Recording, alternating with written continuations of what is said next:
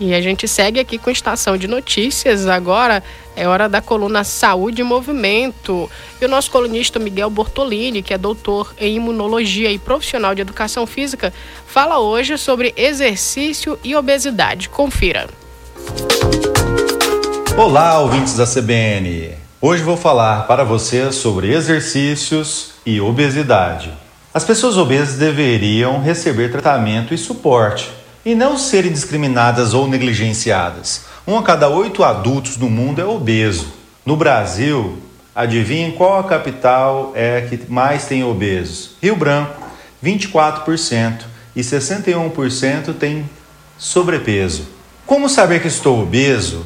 Quais os problemas relacionados à obesidade? Você está satisfeito com seu corpo? Já perdeu oportunidades pessoais ou profissionais por causa da sua obesidade? Vamos emagrecer? Fácil não vai ser, mas o que não custa não vale, não é verdade? Um tratamento multiprofissional deve ser iniciado. Exercícios, na maioria dos casos, devem ter prioridade para reverter a obesidade. A obesidade aumenta a probabilidade de várias doenças e condições, particularmente as, as doenças cardiovasculares, diabetes tipo 2, apneia obstrutiva do sono, certos tipos de câncer, osteoartrite, e como já citei aqui para vocês semana passada, a depressão. Sobre a classificação da obesidade, a obesidade muitas vezes é até mesmo visual. Empiricamente, o simples olhar para uma pessoa podemos considerá-la obesa. E isso pode vir acompanhado por um preconceito e até mesmo bullying, não é mesmo? Mas pessoas que consideramos magras podem ter algum grau de obesidade também. Cientificamente dizendo, métodos diretos como densitometria de dupla energia é o melhor método para avaliar a composição corporal de uma pessoa, mas é muito caro. Métodos intermediários como bioimpedância é um método apropriado. Um método muito utilizado, mas indireto, é o tal do IMC, Índice de Massa Corpórea, que é barato e muito utilizado. No entanto, não é 100%. Para esse método, dividimos o peso da pessoa pela sua altura ao quadrado.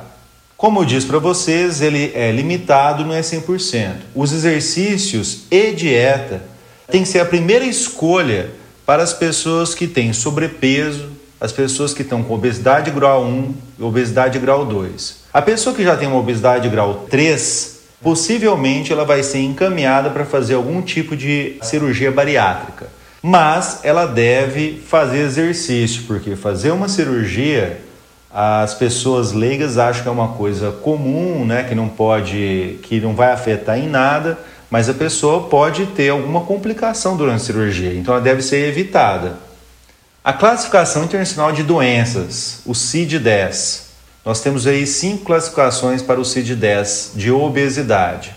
A primeira é obesidade devido ao excesso de calorias, e é o que a gente vai mais comentar aqui para vocês. A obesidade é mais comumente causada por uma combinação de ingestão excessiva de alimentos e falta de atividade física, e alguma susceptibilidade genética. No entanto, é claro que medicamentos, desequilíbrio hormonal, uma microbiota desregulada, e o estado depressivo, ou seja, depressão, podem levar à obesidade também. Pessoas que passaram por cirurgia bariátrica tiveram sua obesidade analisada, suas características analisadas, e foi dividido então em quatro grupos. O primeiro grupo, açúcares no sangue, diabéticos, colesterol bom. As pessoas tinham então um grau de obesidade elevado, mas tinham essas características. O segundo grupo tinham transtorno alimentar, não paravam de comer, beliscavam entre refeições. O terceiro grupo, obesos desde a infância e continuavam obesos até a fase adulta. O quarto grupo né, não comiam muito, mas ainda assim eram obesos. Como disse antes para vocês, a principal obesidade é o excesso de alimento e falta de exercícios. Gostaria de fazer um pedido aos pais que estão me escutando nesse momento. Pais, exijam que seus filhos façam educação física na escola, pois se a criança for obesa, ela pode ter maiores chances de ser um adulto obeso e aí pode vir a morrer mais cedo, precocemente. Exercício físico regular se na dose certa, pode auxiliar tanto preventivamente quanto tratamento da obesidade. A pessoa obesa deve evitar exercício com impacto, e por incrível que pareça, caminhada tem muito impacto para uma pessoa obesa. Assim, exercícios com pouco impacto, como hidroginástica, natação e bicicleta, além, é claro, que é necessário musculação, devem ser priorizados. Assim como para outras doenças, você pode tomar de 3 a 5 doses de exercícios físicos aeróbicos por semana, perfazendo de 150 a 600 minutos por semana, além de pelo menos duas doses de exercício de força, como musculação. Importante: os exercícios devem ser progressivos. Não queira recuperar uma semana o que não fez em 10 anos. Risco de lesão e desistência da prática de exercícios são altos para quem inicia muito forte. Evite esse procedimento.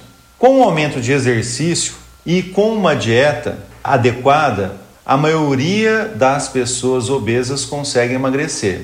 O médico deve aconselhar a prática de exercício e recomendar as restrições ao exercício para o profissional de educação física prescrevê-lo ao obeso. Trabalho multiprofissional é essencial. Exercício é um dos melhores remédios e vital para uma boa saúde. Lembre-se sempre disso. Mais uma vez, obrigado pela oportunidade de falar para vocês. Movimentem-se para ter saúde. Muito bem, recado dado aí do nosso colunista Miguel Bortolinha na coluna Saúde e Movimento. No Acre, 11 horas e 48 minutos, vamos fazer mais uma pausa aqui no Estação de Notícias. Na volta, mais informações para você.